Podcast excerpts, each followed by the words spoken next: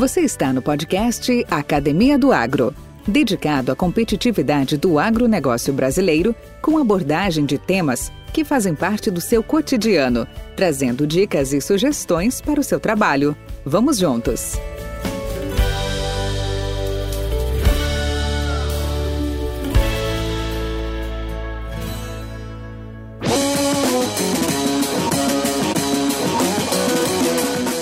Faz uma Secretaria Municipal da Agricultura?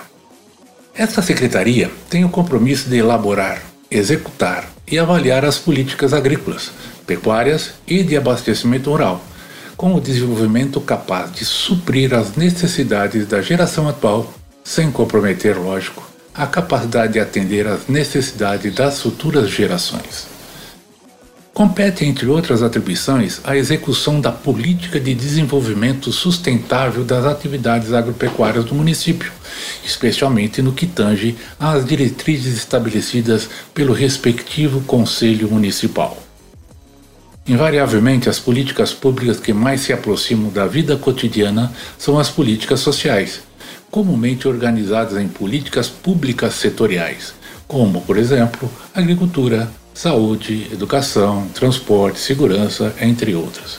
Mais do que possamos imaginar, as políticas públicas impactam diretamente em nossas vidas. Há uma demanda gigantesca por diversas ações que solucionem a grande cesta de problemas que a comunidade e seus cidadãos têm. Por outro lado, sabemos que os recursos não são infinitos. Deste modo, a gestão de um órgão municipal depende fortemente, entre outras coisas, da capacidade técnica do seu secretário e colaboradores, e também do orçamento público. O conhecimento dos profissionais de ciências agrárias leva a mudanças e criação de novas oportunidades e melhorias no município, sejam como consultores técnicos do produtor, como também na formulação de diretrizes para o agronegócio. Paulo Martins da Silva é engenheiro agrônomo que dedicou boa parte da sua trajetória profissional tanto na consultoria agropecuária como nas ações de cunho público e social, e que nos contará sobre as suas atividades na perspectiva de uma maior integração do urbano e do rural. Vamos lá? Podcast Academia do Agro. Alô, alô, salve meu amigo Paulo Martins, tudo bem com você? Olá, Valdir, é uma satisfação muito grande estar te vendo aqui, né? E participando da Academia do Agro. Acho que é, para aqueles que assistem, que te assistem, que conhecem né, o seu podcast, para mim é uma honra, uma satisfação estar aqui revendo um grande amigo, né? Tivemos é, excelentes né, ações juntas aí e espero continuar tendo. Obrigado, primeiro, inicialmente, pela oportunidade de estar aqui participando do seu podcast. Né, e sei que tem um grande número de fiéis seguidores aí. Te parabenizo inicialmente pela oportunidade. Muito obrigado, realmente é, pelo esse momento estar aqui com você e com todos aqueles que seguem aí o seu canal. Que bacana, cara. Mas olha, eu vou te falar um negócio, Paulo. Eu me sinto ainda tão ou mais honrado do que você de, estar conversando contigo. Primeiro que eu estou agora na frente de uma autoridade, agora estou na frente do atual secretário de Agricultura de um dos municípios mais pujantes desse país, chamada Rio Verde, Goiás. Hoje, conforme a última estatística aí, já na nona posição dos, dos, dos maiores geradores de PIB, né? Desse, desse nosso mundo agro brasileiro. Então é uma satisfação muito grande. E para aqueles que não conhecem o Paulo, eu tenho certeza que nós vamos fazer, nós vamos é, recordar algumas boas passagens aqui.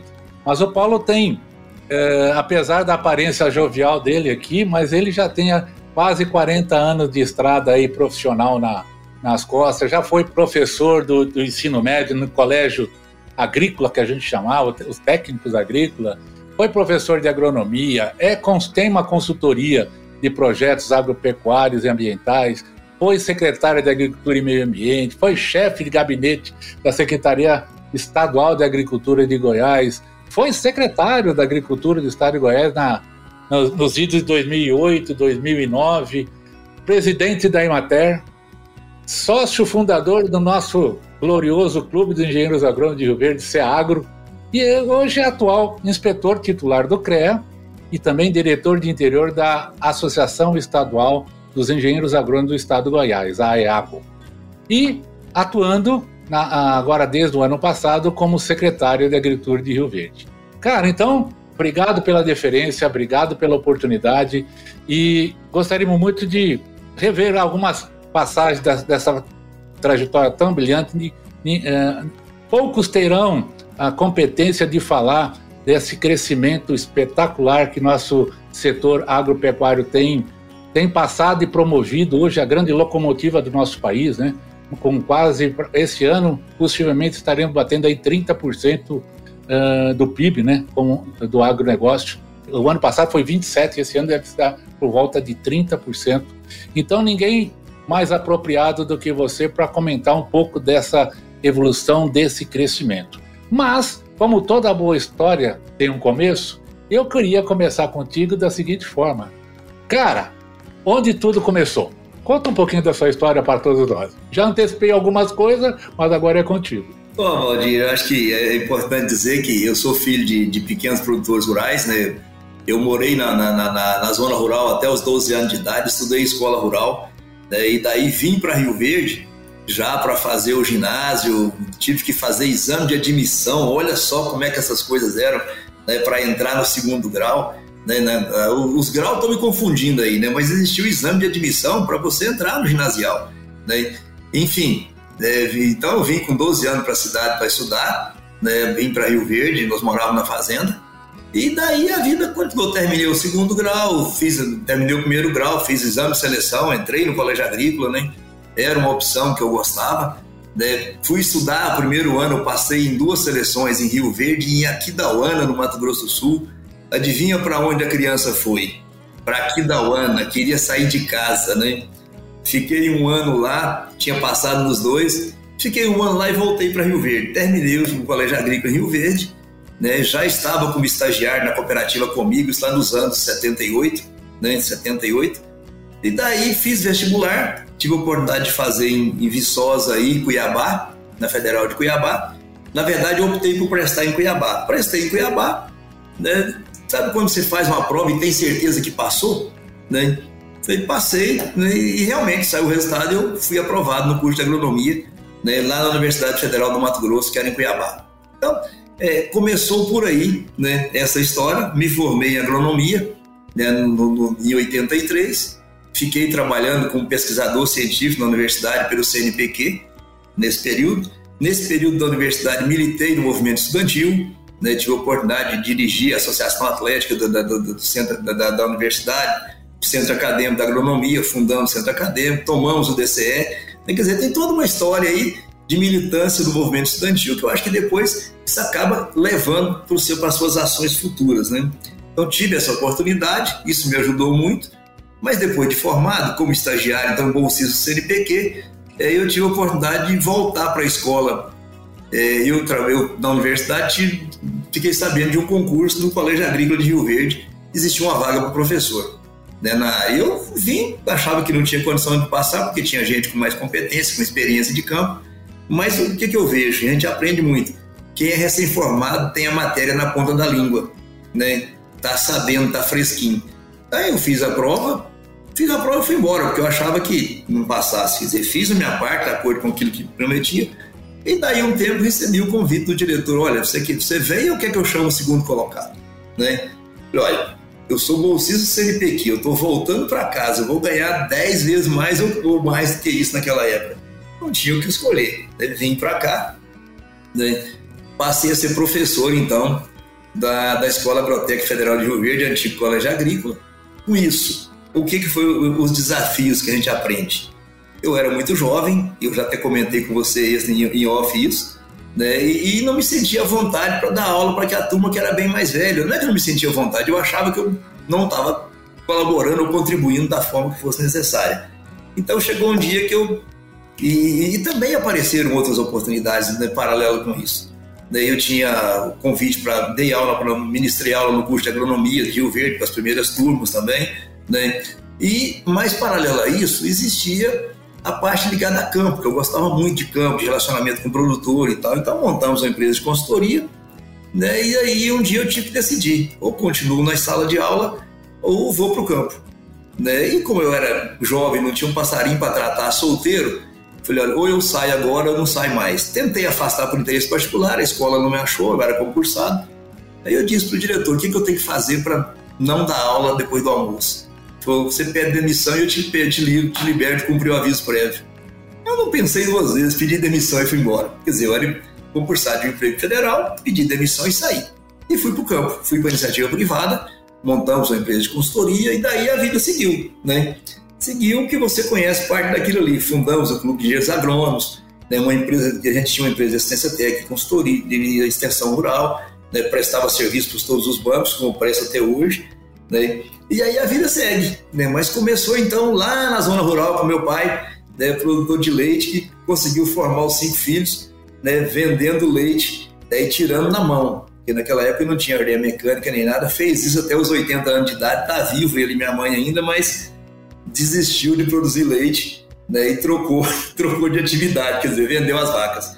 Mas enfim, começou realmente com isso, né? Voltei para Rio Verde e daí a vida seguiu. Como você disse aí no, no, no resumo que você passou, né? É, tive a oportunidade na iniciativa privada galgar os convites aí que surgiram né, depois para assumir a Secretaria de Agricultura e Meio Ambiente de Rio Verde. Né, foi a primeira Secretaria de Meio Ambiente que a Prefeitura colocou, você estava presente até, deve ter feito parte disso. Né, é, quando o prefeito Paulo Roberto me pediu para coordenar o programa de agricultura, eu fiz, sem nenhum compromisso. Pediu depois para a gente indicar é, uns três nomes para ele avaliar os nomes. Nós fizemos essa indicação, meu nome não estava nisso, eu só coordenei né, era, acho que nós indicamos quem você conhece, Pedro Leão, é, Rogério Marino, que era diretor da Comigo, e Antônio Carlos Bernardes, não me lembro, acho que esses três. Né, fizemos um almoço para anunciar o secretariado e de repente o prefeito anuncia meu nome. Eu falei, olha, mas esse aqui não estava na lista, eu indiquei e foi outro, os nomes indicados, falei, eles te traíram e indicaram você. então, ou seja, começou a minha participação é, política em governo, né?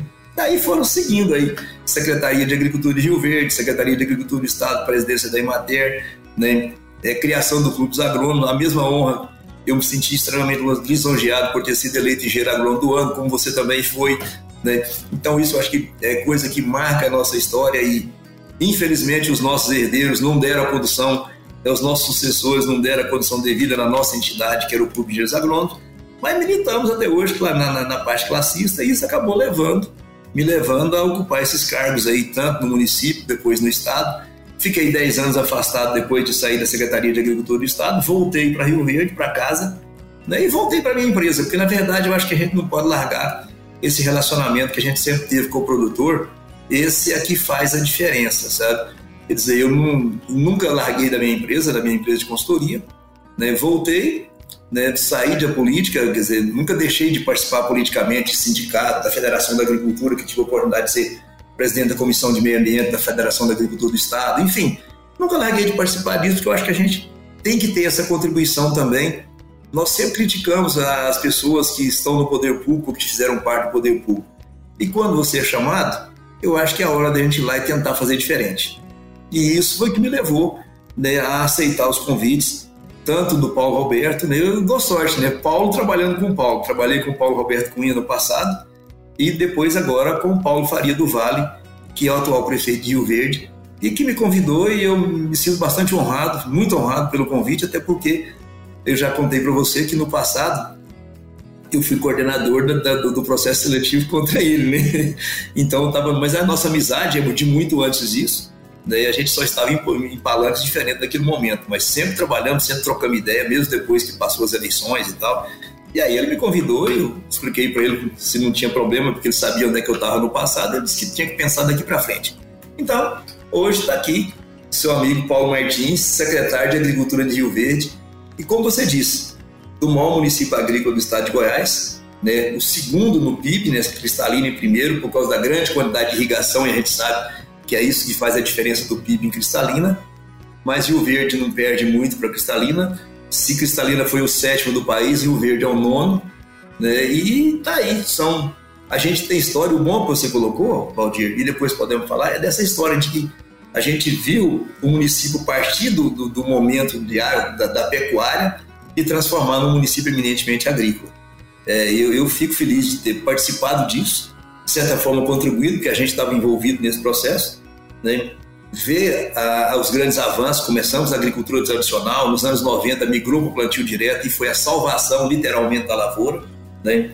Então, se a gente fez isso, foi graças à tecnologia que os nossos colegas agrônomos levaram, a Embrapa, as empresas de pesquisa, as revendas entraram nesse processo e os produtores que aderiram e acataram essa tecnologia. Então, hoje, para mim, me sinto muito honrado mesmo de ser secretário da Agricultura do município de Rio Verde, um município que tem contribuído e que tem muito a contribuir ainda, não só para a arrecadação do país e do Estado, mas a gente, para você ter uma ideia, quando eu fui secretário nos anos 2001, Rio Verde tinha 90 mil habitantes, é menos de 100 talvez.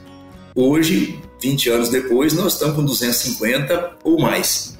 Então, é um município que tem agregado valores e gente do país inteiro vindo para cá. Né? O boom de crescimento é, tá aí para a gente ver, quer dizer, nós temos, é, vamos dizer assim, o município se destaca lá atrás, nos anos 70, com a fundação da Comigo, nos anos 90, com a vinda da BRF, da Perdigão, hoje BRF, e eu acredito, acredito não, tenho certeza que a partir desse ano, do ano passado, com a, com a instalação do modal ferroviário, né, com a instalação da RUM, é, nós vamos ter um outro pool de crescimento no município de Rio Verde, sem dúvida, de grandes empresas vindo para cá. E aí, fazer parte de tudo isso é uma honra, né? Então, eu acho que é, a gente está vendo isso, está acontecendo e é irreversível. É verdade, é verdade. Esse podcast faz parte da rede Agrocast, a primeira e maior rede de podcasts do agro do Brasil. Acesse www.redeagrocast.com.br. Podcast Academia do Agro. Paulo, uh, cara, bacana, né? Essa a, a, gente ser ator, né? Nesse, nesse processo de crescimento e desenvolvimento e que, que lógico, não é só a, a, parte o bairrismo, né? Mas é um fenômeno que, que aconteceu aí nas regiões mais interioranas do, do país, de norte a sul, de leste a oeste. É, isso foi, isso é uma, é uma constatação.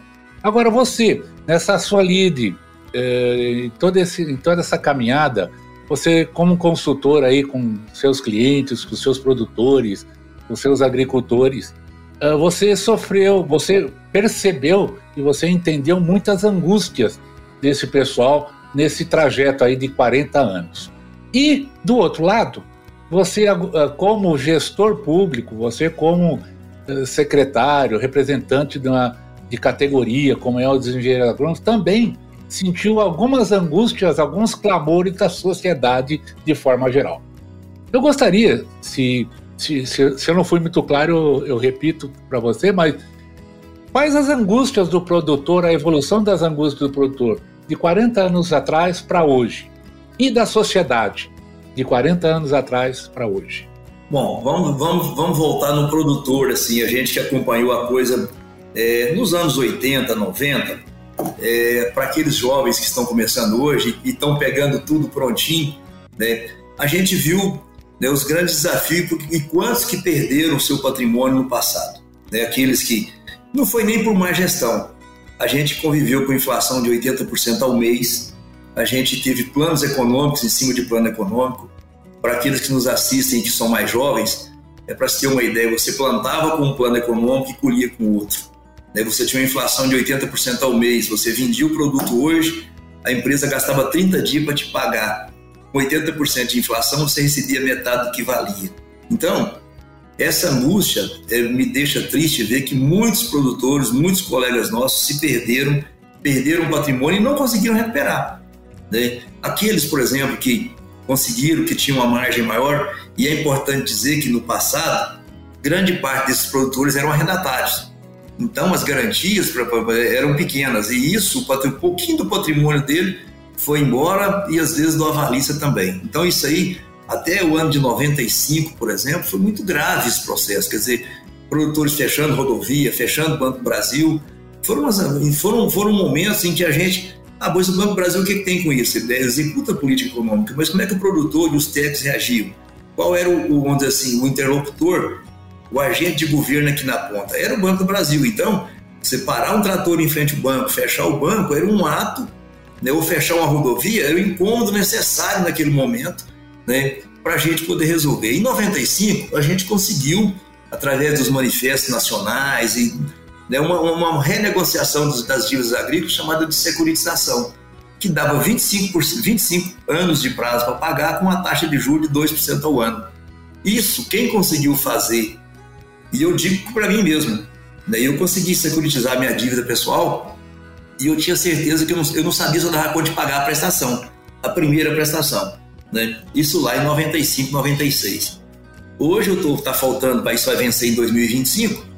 Eu ainda tenho aí mais 3, 4 anos, não vou quitar antecipado, vou pagar ano a ano, dia todo 31 de outubro nós vamos pagar. Mas hoje, esse ano passado, eu paguei 2 mil reais. Né? Mas lá em 96 era fruto de trabalho de um ano inteiro e talvez muita gente não deu conta de pagar. Né? E era um limite de 200 mil para cada um e tal. Então, essa foi uma. Começou aí, eu acho que a redenção do agro, quando conseguiu se negociar e aí, e aí saneou parte da angústia. Muita gente perdeu os patrimônios, vendeu, ficou, ficou pelo, pelo caminho, outros entraram, né? E aí veio outros, outros avanços no passado. Eu acho que em 92 foi o ano de entrada do plantio direto na nossa região, porque a gente estava com as máquinas paradas e não demos conta de preparar solo. E quando saiu um recursinho, o pessoal plantou direto, jogou, na, jogou no carro, no, no mato, fez lá, mas foi o primeiro ano assim que houve um aumento expressivo. E aí o que aconteceu? Isso daí para frente viabilizou a segunda safra, né? Veio o plantio direto, com tecnologia, com adaptação de plantadeira, nós participamos. Essa história foi, foi, foi difícil, quer dizer, adaptação de plantadeiras não tinha, né? Mas, enfim, começou-se aí a redenção, eu diria, do Cerrado, e aí vem caminhando para o que nós somos hoje. Lógico que veio muita tecnologia em cima, pesquisa, mas plantio direto permitiu a segunda safra e isso começou com toda aquela dificuldade lá do passado. Então, esse avanço né, ele foi bom, foi, vamos dizer assim, chegou ao que é hoje. Nós temos 15 anos aí que o agro está né, com as demandas mundiais crescentes, agora é, começa a ter umas preocupações em cima disso. E aí eu, eu, eu, vejo que a, a angústia do passado era a inflação, vamos dizer assim, o processo todo. Hoje a gente tem o quê? Dinheiro em tese sobrando. Né? Gente oferecendo dinheiro para o agro e tal. E a gente, meu pai falava que às vezes o que quebra o cidadão não é trabalho, não é muito crédito. Então, se você tomar crédito hoje aí, de repente, alguns créditos em dólar sem fazer hedge, ou seja, sem a necessária e eficiente intermediação técnica e orientação da gestão financeira, nós já vimos gente com dificuldade até hoje. Por quê? Porque pegou um dinheiro, tomou um dinheiro, não rediou, né? e aí a coisa, o dólar que era um foi para seis. Né? Daí a coisa tomou outro rumo. Né? Mas enfim, eu acho que a angústia hoje ela está muito mais, na, vamos dizer assim, do, último ano para cá. Né? Nós temos gente, muita gente capitalizada no sistema, estou né? falando de produtor, é do agro, é, mas os custos, os custos de produção subiram muito.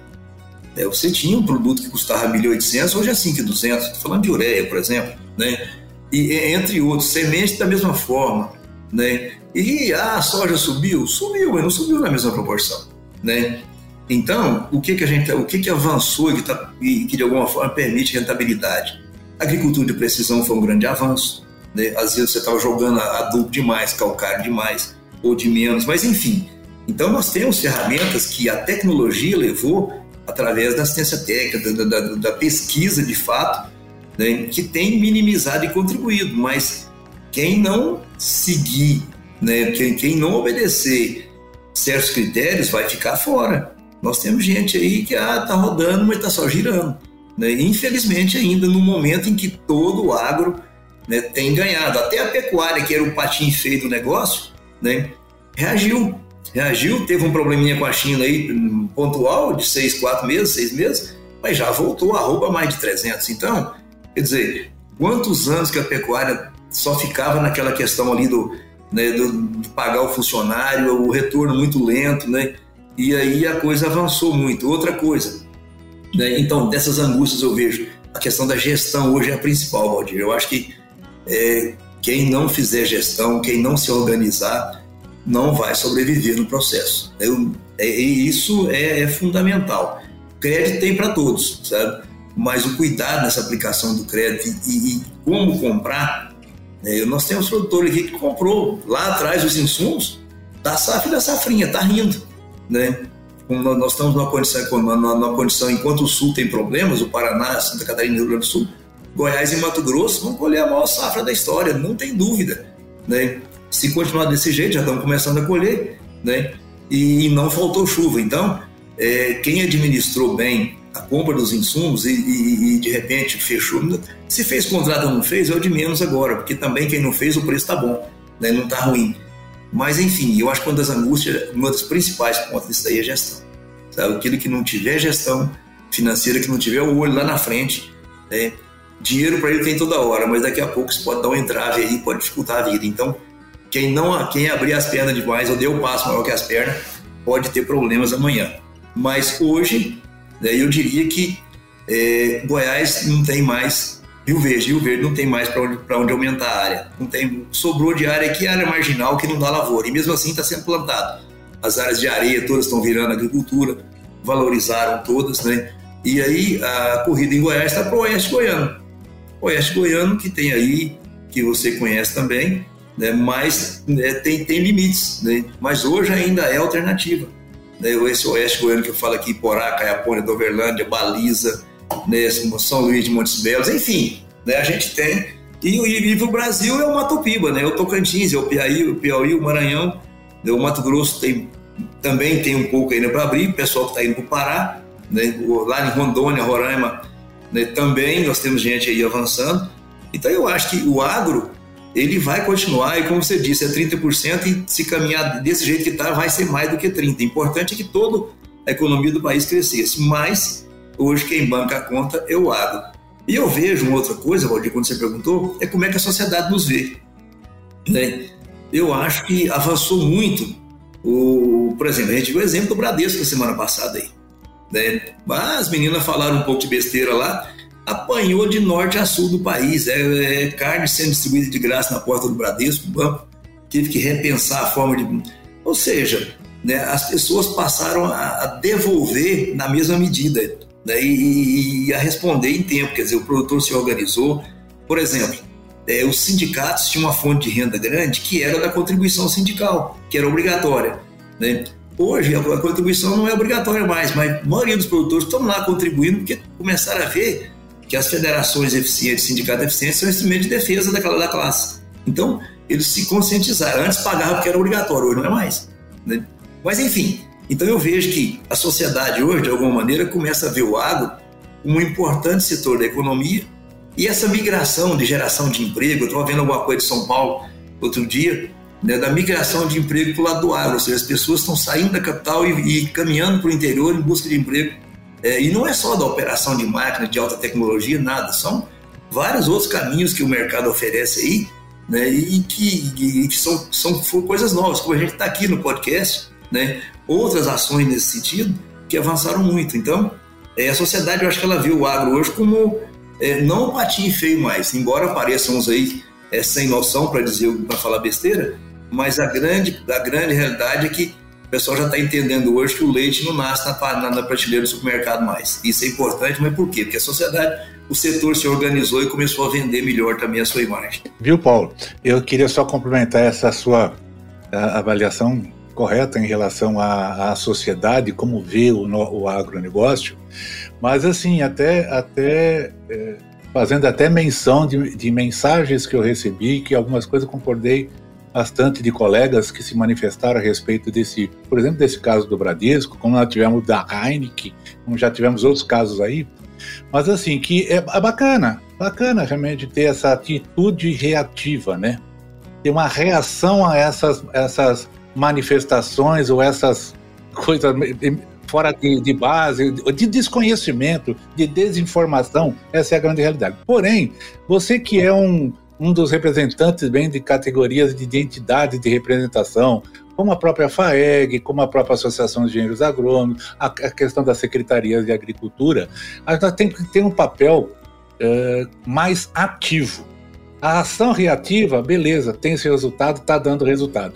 Mas uma ação mais ativa, menos confrontante, sabe? De ter isso em mente, de levar os benefícios que realmente hoje o nosso setor leva. Não simplesmente dizer, uh, olha, não vou fazer churrasquinho na frente da agência. Tá, beleza. Tem, é o seu momento. Mas é coisa do tipo assim, vem para cá, vem mostrar aqui, olha, você sabe que, cara, nós a, a área que a gente tem, somando 11 países da Europa somadas, todinho, é as áreas que nós não podemos utilizar porque nós fazemos reserva legal.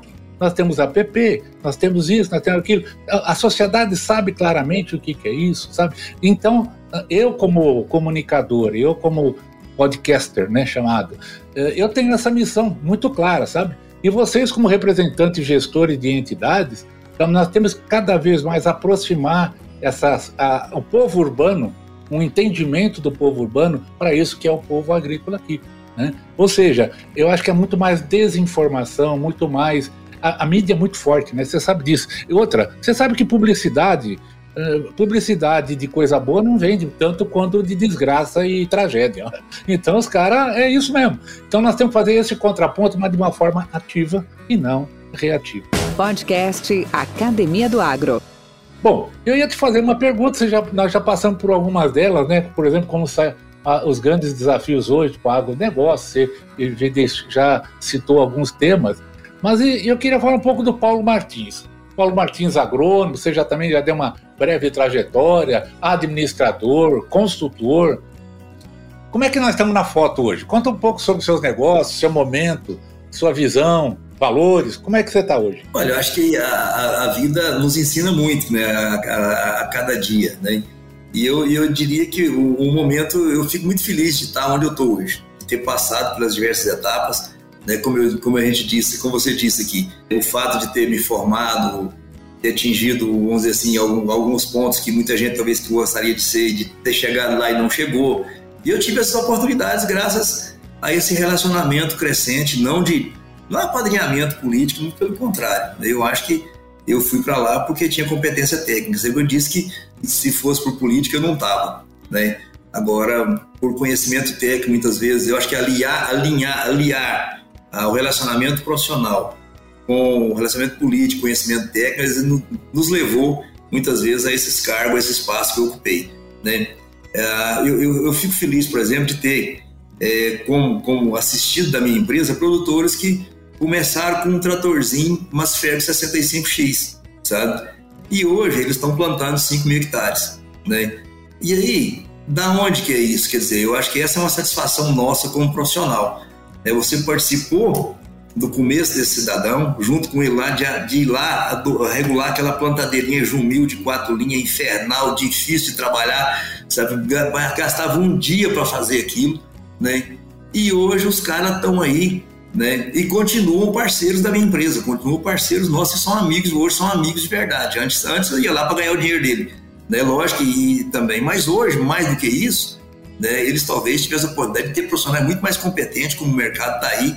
O que a gente tem que saber é saber aliar e buscar esses parceiros que sabem mais do que nós. Não temos obrigação de saber tudo, né? Tem gente, tem molecada nova aí que quer realmente, que são muito mais preparados, talvez tecnicamente, porque acabaram de fazer mestrado, doutorado com 30 anos de idade, né? Mas aquelas pessoas que nos acompanham é, querem muitas vezes ouvir a sua opinião, mesmo sabendo que aquele cara lá conhece a fundo a coisa, sabe? Então isso é uma satisfação. E eu, enfim, me, me incluo nisso, de ter esses verdadeiros parceiros, né, que eu chamo de parceiros hoje, né? Que estão aqui comigo na minha empresa, com, com meus meninos aqui, né? Eles vão lá, dão acompanhamento, mas a palavra final é do Paulo Martins muitas vezes, sabe? Então acho que isso, né? Ah, Paulo, eu quero ouvir você, né? Você que eu quero, quer dizer, os meninos teve lá, já falou o que tem que fazer, já deu a recomendação, mas e aí? Quer dizer, isso é uma satisfação para a gente nesse momento, sabe, Valdir? De ver essa coisa crescer. Então, é, desses companheiros que estavam lá, que não tinha, tem alguns meninos aqui que eu vi o pai e os moleques hoje estão, quer dizer, eu perdi cliente, perdi, mas ganhei amigos, os filhos viraram agrônomo, né? E hoje eles cuidam, mas a gente está sempre prestando algum serviço para eles também diferenciado. Um aconselhamento, né? É, assim, e, e como eu parti também um pouco para a área ambiental, né? então muita coisa hoje, às vezes eu não estou lá no, no, no, crédito bancário e tal, mas estou cuidando da parte ambiental, estou cuidando do georreferenciamento para eles. Ou seja, essas amizades não foram construídas de agora, são do passado. E esse momento é muito bom. O cidadão vem cá, Paulo, olha aqui, eu preciso que você cuide disso para mim.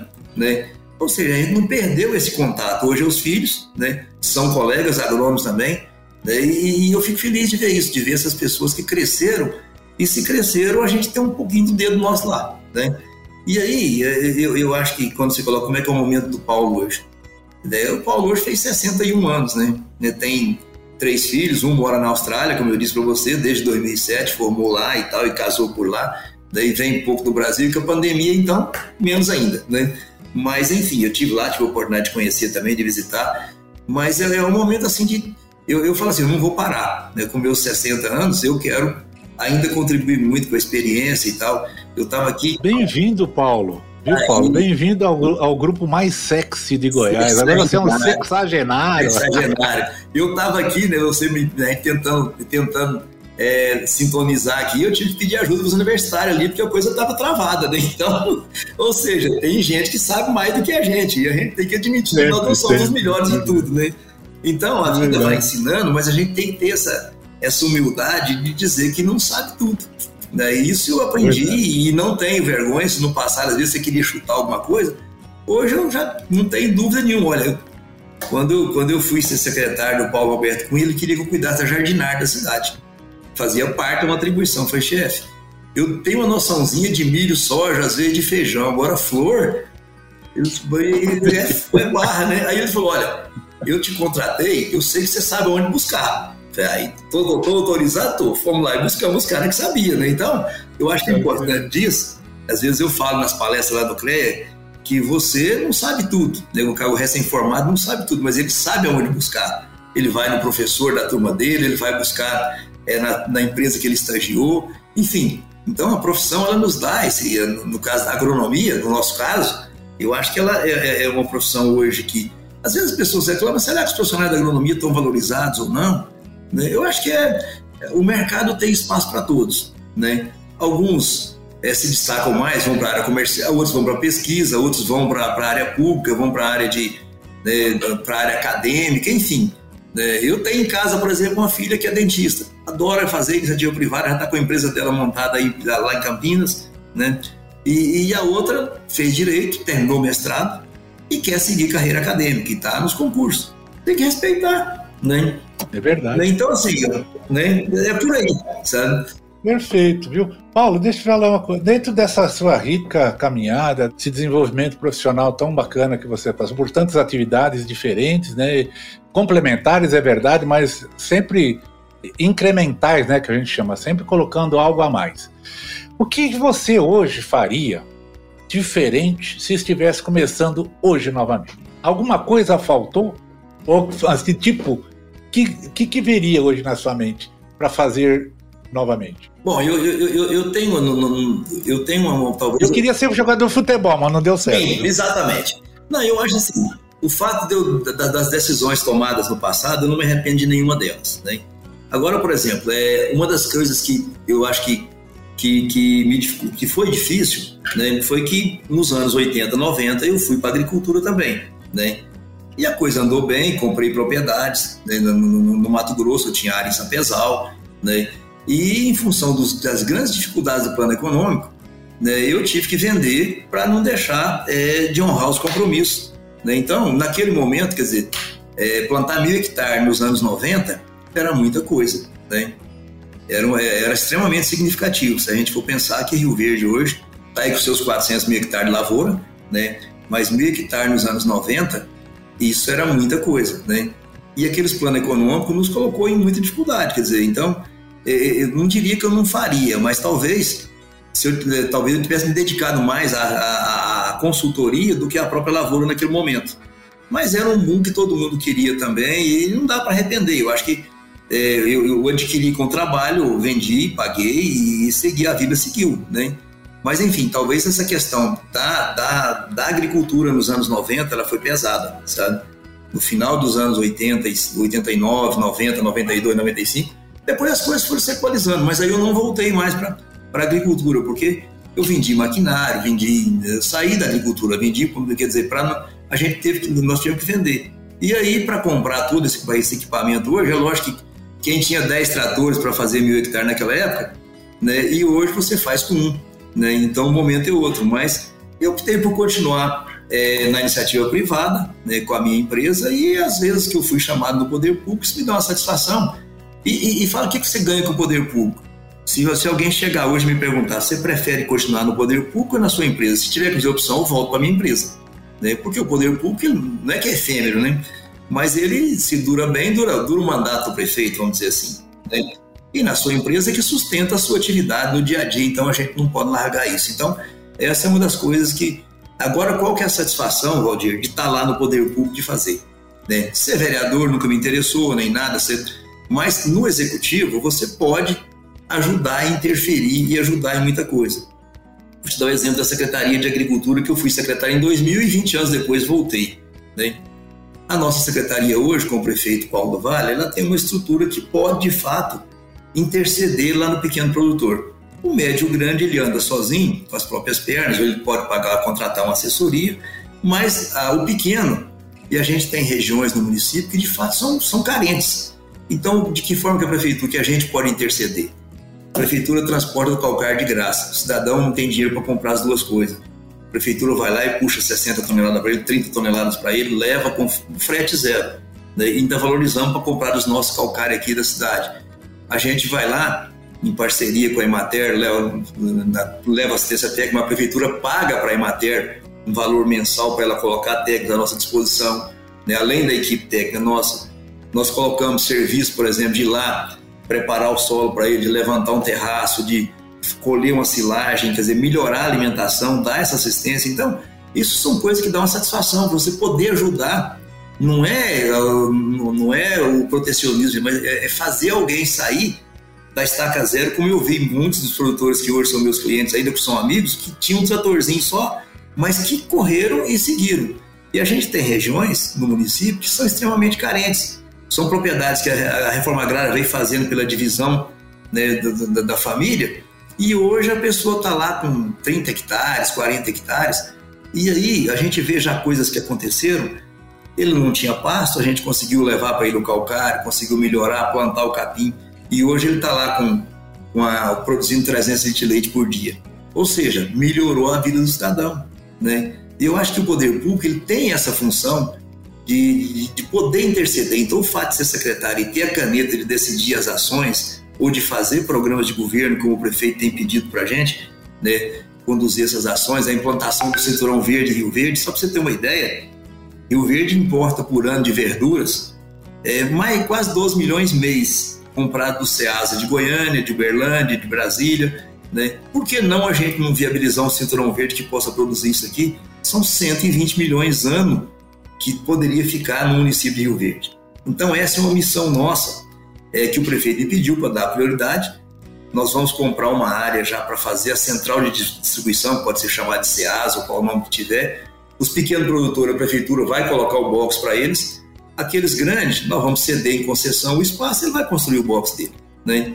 Enfim, então, são, são ações que. Ah, por que, que você está no poder público? Porque dá essa satisfação poder, de fato, interceder e, e, e olhar esse lado bom sabe? Então, que bacana. isso, Muito isso bom. é a satisfação que eu vejo. Muito mais do que ah, financeiro. Financeiro, não.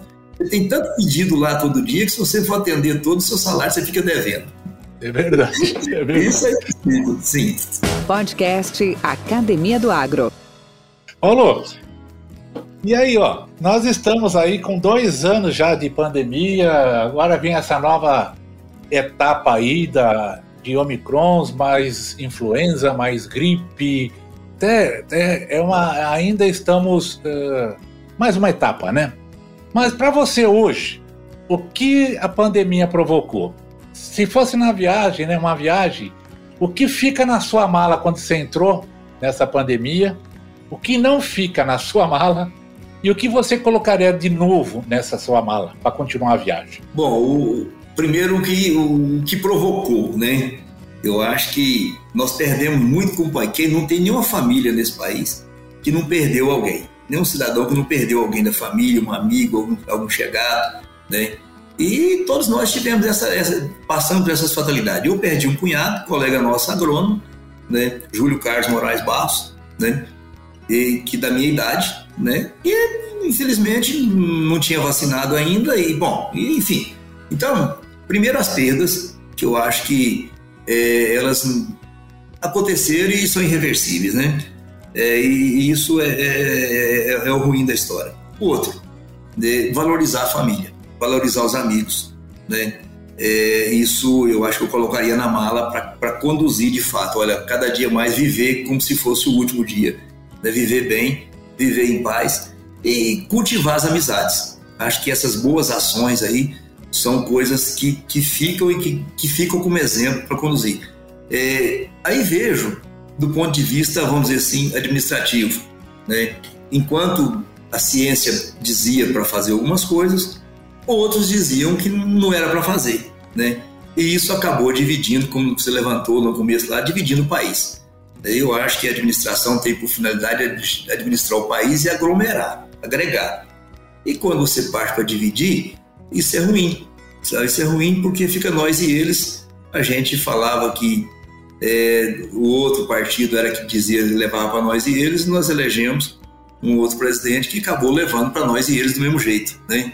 E aí, e, e, e isso acho que foi de ruim também e está refletindo até hoje. Nós estamos perdendo pessoas ainda que se negam, por exemplo, a, a ciência, se negam a se vacinarem, né? E os resultados estão aí. Quer dizer, voltando, né, novas versões e juntando tudo agora, como você disse, o Ômicron, né, influenza, chikungunya, dengue, ou seja, né, eu, por exemplo, eu, eu, tive, eu, eu sofri é, Covid lá em 2020, 2020, em dezembro, né? E só descobri porque funcionários meus testaram positivo e eu fiz o teste, eu estava positivo, mas eu ia passar por assintomático. Tomei três doses de vacina, o braço está pronto para vir a quarta ou quantas mais forem necessárias, né? E eu acho assim, a ciência, quem não acredita na ciência, não sei. Nós, nós estamos onde nós estamos hoje, se o agro chegou onde chegou, né? Se a tecnologia é porque foi ciência, né? Então, se, se o carro passou a andar, a roda foi inventada, é ciência. Né? Tudo isso é ciência.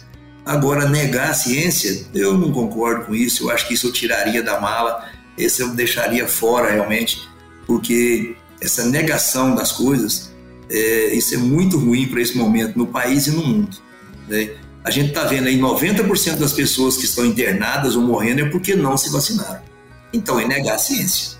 Nós tomamos vacina desde quando? Naquele revólver no braço que miserável que doía o meu cão, né? Mas nós tomávamos vacina. Nosso pai levava todo mundo para vacina, tomar vacina. Agora, tem gente que acha que não precisa se vacinar. Eu não consigo entender. Eu, eu sinceramente, não consigo colocar na cabeça essa negação da ciência e, e, a negação que acabou virando uma questão política, né? Que é pior. Quando você mistura política com ciência, aí realmente o, o trem toma um rumo muito difícil. Eu preciso, eu, eu torço para que isso seja superado daí que a gente possa, de fato, não, politicamente não, cada um tem suas opções e pronto, e, e, o adversário de hoje, o adversário de hoje pode ser o aliado da manhã, não precisamos brigar com ninguém, né? Mas a ciência a gente não pode negar, essa eu não concordo, sabe? Eu acho que ela, ela, ela essa, ela, assim, me decepciona muito aqueles que negam a ciência. Paulo, um conselho para os nossos colegas do agro. Bom, para os nossos profissionais da agronomia, eu diria que, que estudem, tá? busquem, busquem estudar constantemente, as inovações estão aí, é aquilo que não existia de profissão ontem hoje existe, né? as alternativas estão, procurem cada vez mais estar inteirados é, com as novidades e, e, e inventem, né? Como, comecem a criar aí, né? as empresas de tecnologia, os, os sites, o, sabe, as startups, porque eu acho que são outros segmentos aí, Valdir, que a cada dia a gente vê surgir alternativas extremamente ah, isso aí não tem futuro. Começa e de um dia para outro tem milhões e milhões de seguidores e está vendendo. Então eu acho que, como eu disse aquela hora, ciência. Acreditem, estudem, porque quem não estudar, né, se até um tempo atrás tinha dinheiro, né, ah, não preciso estudar que eu tenho dinheiro. Isso perde de um dia para a noite numa, numa operação mal feita. Então, conhecimento, tecnologia, eu acho que isso para os nossos colegas profissionais, né, porque o mercado está aí, existem para todos nós, existe espaço para todos. Até para nós, né? Mantermos atualizados sempre em constante crescimento, senão você fica para trás. Não, ninguém é poste, né? Ninguém fica parado. Não. E a Academia do Agro está aí, um exemplo disso. Valdir rodou o Brasil inteiro, morou em vários locais e está agora com a Academia do Agro, aí, um podcast que todos nós estamos participando, admiramos e te parabenizo por isso, porque é uma reinvenção de alguém que tem muito a contribuir e eu tenho certeza que quem, nos, que quem assiste né, e participa com você está sempre aprendendo alguma coisa. Então, Por isso que eu digo, acho que a questão do conhecimento é fundamental e a gente não pode negar isso. Paulo, muito obrigado pela sua participação, fico muito feliz, agradecido realmente. Sabe que aqui é uma arena aberta, a qualquer momento gostaria de contar novamente contigo aí, de repente podemos conversar sobre algum assunto mais pontual, algum tema mais, mais é, focado ou na gestão pública ou na, mesmo na consultoria agronômica. E obrigado, fica com Deus. Grande abraço. O Valdir, a gente falou e eu tinha pontuado um assunto aqui e deixei passar. Eu vou completar. A gente fala. Por favor. A gente, a gente viveu também nessa, nessa questão da integração, da integração sociedade e agro, por exemplo, a criação da Tecnoshow, das feiras de tecnologias do agronegócio. A Tecnoshow de Rio Verde, eu acho que um, é, é, vamos dizer assim, é, é um espaço para a sociedade ir lá e conhecer o que, que tem de inovação do agro, quando a gente falava daquelas questões aí. Né? Então, isso foi criado graças ao quê? ao ambiente do produtor, ao ambiente cooperativo, à assistência técnica, aos, aos profissionais do agro que fizeram, ajudaram a construir aquilo e a gente e eu fico honrado de ter participado disso, sabe, de ter feito parte daquele momento onde se decidiu criar né, a tecno, o que se chama Tecno Show hoje, mas é, muitos dos nossos colegas profissionais contribuíram lá no programa Renda Real, que foi criado lá atrás. Enfim, bem lembrado. Essa é uma história que a gente não pode esquecer e que faz a diferença e coloca Rio Verde onde ela está hoje, porque né, teve pessoas e teve entidades que, que abraçaram a causa do agronegócio e não tiveram medo, tiveram coragem de acreditar na ciência e na tecnologia. Do ponto de vista aqui, é, para encerrar e agradecer, é, como secretário da Agricultura do município, como Paulo Martins, eu agradeço de fato aos colegas que me levaram até lá onde eu pude ser, depois a, a, oportunidade de participar da gestão do Dr. Paulo Faria do Vale, e dizer que a secretaria está à disposição realmente dos profissionais da, da agricultura, do agronegócio, um foco voltado aí no pequeno produtor, porque de fato ele precisa sair, nós precisamos né, gerar oportunidade para ele também, não é só para o grande, nós temos um contingente grande aí que precisa ser olhado com carinho, e aí a administração nossa na secretaria tem focado nisso, realmente para poder é, ver. Não adianta eu crescer, o Valdir crescer, nós precisamos que todos cresçam, né? E um pouquinho que aquele cidadão lá crescer já vai fazer uma diferença muito grande na vida dele, da família dele. Valdir, agradeço demais o convite é, da Academia do Agro a você, desejo sucesso, que 2022 é, seja um novo ano aí, né, que a gente possa de fato realizar tantas coisas que a pandemia não, não nos permitiu é, encontrar, realizar, confraternizar, mas que agora, com toda, todo mundo vacinado aí, com todo mundo com os cuidados necessários, é um uma nova realidade, né? Não adianta a gente pensar que vai parar de usar máscara, porque não vai, né? Mas, assim, nós temos uma, uma nova realidade, nós precisamos aprender com esse novo momento e tem mecanismo para isso. Eu acho que aqueles que se adaptarem né, vão sobreviver e, e isso vai fazer a diferença para todos nós. Parabéns aí pelo seu programa, agradeço mais uma vez pela oportunidade e me coloco à disposição com o Paulo Martins, como secretário de Agricultura do município. Enfim, parabéns e obrigado pela oportunidade. Um abraço. Valeu, Paulo. Grande abraço para você. Mentes brilhantes incentivam outras. Crônicas do Agro. Com seus especialistas e líderes comentando, opinando e analisando diversos assuntos através da sua ótica e de sua experiência. Seja você o fator multiplicador. Boas práticas. Boas ideias.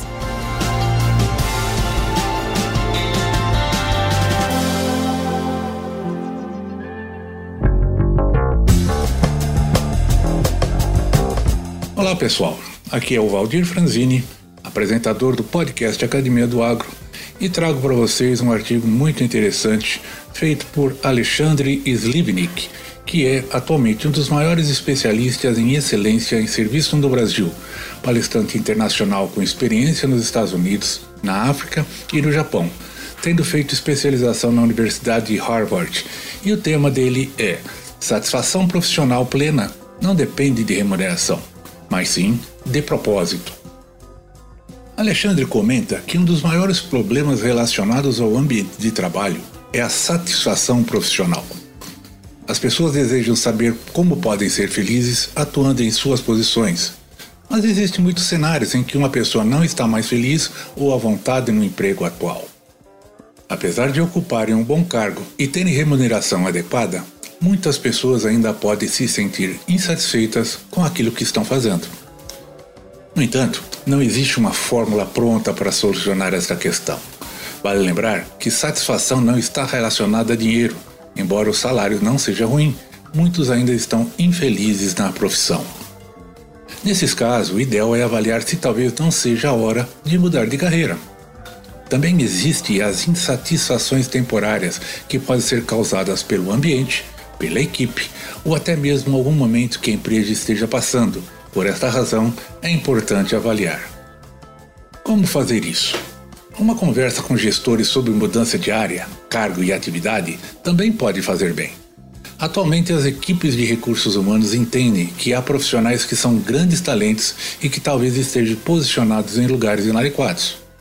Às vezes, dentro da própria empresa, existem outras posições que fazem mais sentido. É fundamental não ter medo de procurar novas oportunidades no local onde trabalha. Mas, se for necessário, não há problema algum em buscar um caminho em uma nova empresa. Nesse sentido, vale apostar em novos desafios. Quanto maior for o seu desafio, maior é a possibilidade de mostrar o seu valor e a sua competência. Para isso, também é necessária uma palavra que está na moda e que é propósito, a razão pela qual você faz aquilo que você faz. Existem dois elementos fundamentais para estar satisfeito no trabalho: o propósito, que te move, e os desafios que você vai ter que pela frente. Se você não sabe o seu propósito e quais são os desafios, provavelmente terá insatisfação com a sua carreira. Atualmente, há diversas formas e métodos que ajudam a encontrar esses fatores, e a melhor parte é que, quando você os encontra, as coisas passam a fluir com mais naturalidade. Quando existe o sentimento de ser o melhor momento profissional, ao acordar feliz para trabalhar e quando os dias passam mais rápido, é neste momento que você teve propósito ou, em outras palavras, encontrou motivo para fazer aquilo que você fez o dia inteiro. É ideal lembrar que o mais importante não é os outros acreditarem em você, é você acreditar em si mesmo. É necessário encontrar o motivo que faz levantar todos os dias para fazer aquilo que você quer. Por isso, os desafios e os objetivos são fundamentais para que você tenha uma plena satisfação profissional. Caso você tenha interesse e busca de maiores informações a respeito desse tópico, entre em contato com Alexandre Slivnik pelo www.slivnik.com.br ou então vá até a descrição desse podcast, ali você encontrará os endereços e contatos de todos os seus participantes. Baldir Franzini, Crônicas do Agro. Com temas expressivos e dinâmicos, esse intercâmbio semanal visa oferecer um melhor desenvolvimento em suas habilidades profissionais e nas atividades e práticas do seu cotidiano. Somos da Academia do Agro, o podcast para todos aqueles apaixonados pelo agronegócio. Te aguardamos no próximo episódio. Até lá!